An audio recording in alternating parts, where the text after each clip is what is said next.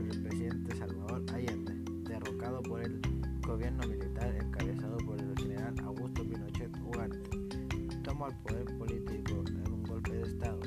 Empieza la dictadura militar para el pueblo chileno, con consecuencias entre ellas violencia política, violación a los derechos humanos, economía, recesión, régimen de libre mercado, censura, división, polaridad de diferentes partidos políticos, al año 1988 se derrota a Pinochet en las urnas. Vuelve el periodo de transición de la democracia del país. Nosotros queremos comprender y saber a través de los testimonios de personas que fueron afectadas y vivieron esos días tan difíciles para el país, por lo cual entrevistamos a dos personas.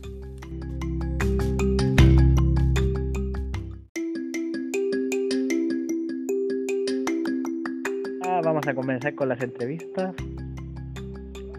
Ya, mi nombre es Manuela y pregúnteme nomás. Ya, uno. ¿Qué recuerda del 11 de septiembre de 1973 y los días anteriores y posteriores?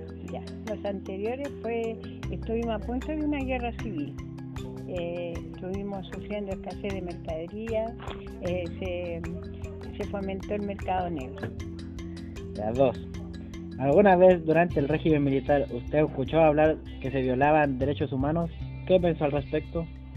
Yo, yo no lo vi así, porque el país estaba viviendo un momento muy difícil, pero no lo viví como, como que se estuviera faltando a los derechos humanos. 3. ¿Participó usted del plebiscito de 1980? ¿Qué recuerda del proceso? ¿Siente que la constitución de 1980 afectó de alguna manera positiva o negativamente en su vida cotidiana desde que fue promulgada hasta hoy? Sí participé, pero no, no, yo pienso que, que no, no vi nada como que fuera algo como extraño por el, por el plebiscito.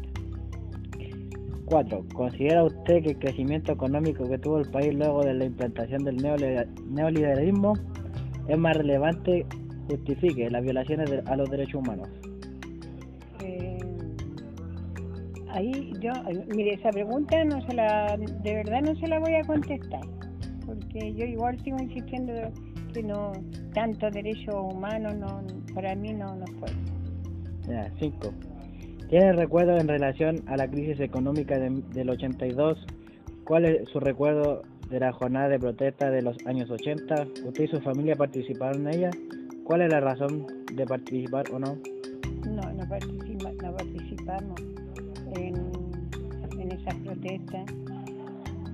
Ya, 6. ¿Qué recuerda personal tiene en relación al plebiscito de 1988? ¿Qué importancia cree usted que dicho proceso tuvo para el país? No participé en esa, en esa, en ese plebiscito, no participé. Ya, 7. ¿Cree usted que puede haber reconciliación sobre este tema en nuestro país? Ojalá hubiera, pero eh, es solamente decir que la gente que vivimos en esa época, no inculcarle el odio a la gente joven, porque ese es el problema que hay en estos momentos, le, le han inculcado el odio. Entonces eso no puede ser. Gracias.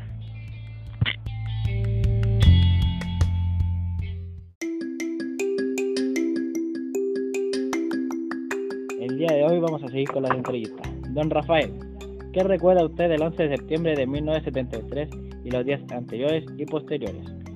que estuvimos a pronto de una guerra civil, porque no había nada, no había nada en el, en el comercio, eh, se perdió todo. Ya.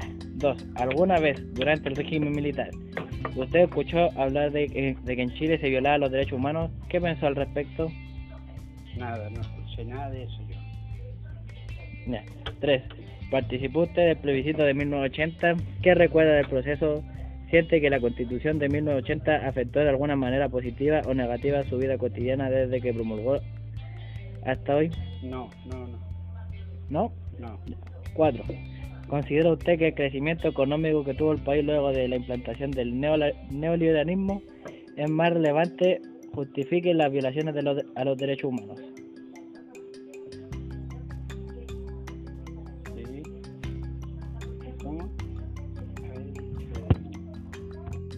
Eh, se empezó a reactivar el país y ya estábamos más normalizados. No había tanto odio. Ya. 5. ¿Tiene recuerdo de la relación con la crisis económica del año 82?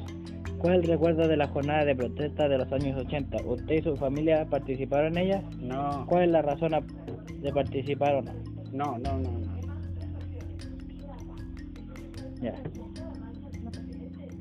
6. ¿Qué recuerdo personal tiene en relación con el plebiscito de 1988? ¿Qué importancia cree usted que dicho proceso tuvo para, la, para el país?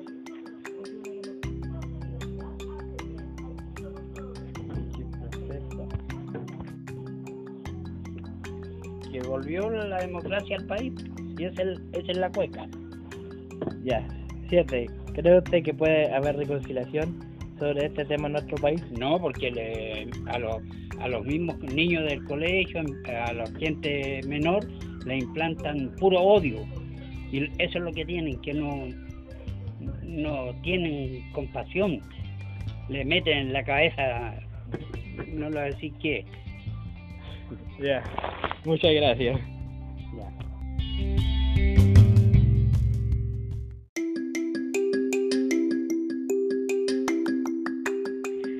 En este trabajo aprendí y supe sobre los episodios ocurridos en el año 1973 en adelante, la división de nuestro país, la mala gestión de algunas autoridades que nada bueno hicieron y que llevaron a nuestro país al caos.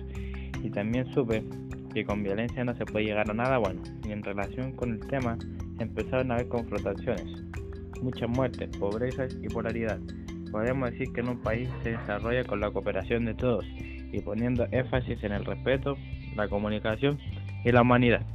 Esto se podría llamar democracia. También quedó en la memoria del pueblo chileno lo trágico que fue muchas muertes, también el exilio, familias que todavía no logran volver a nuestro país. Por eso, nuestras generaciones deben aprender y también enseñar a las futuras generaciones que el respeto y de derecho a opinión es fundamental. Y así Chile va a ser un país libre y feliz.